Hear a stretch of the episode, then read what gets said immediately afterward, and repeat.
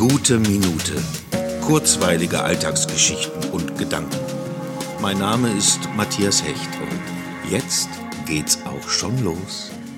Eines der unfassbarsten Ereignisse in dieser so speziellen letzten Zeit bedeutet gleichzeitig im Grunde die Erfüllung eines Jugendtraums. Ein Jugendtraum, den vielleicht viele von uns hatten.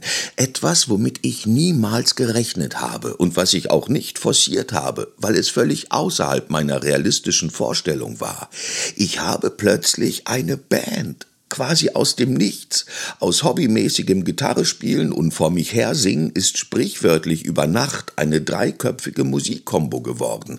Das ist unfassbar und begeistert mich total. Plötzlich habe ich Bandproben und sehr wahrscheinlich noch dieses Jahr das erste Konzert. Immer noch ein absolut ungewohntes Gefühl, wenn ich das ausspreche. Neben meiner nicht zu beschreibenden Freude darüber zeigt es mir auch, dass immer wieder neue Dinge im Leben passieren können. Man muss sie nur zulassen.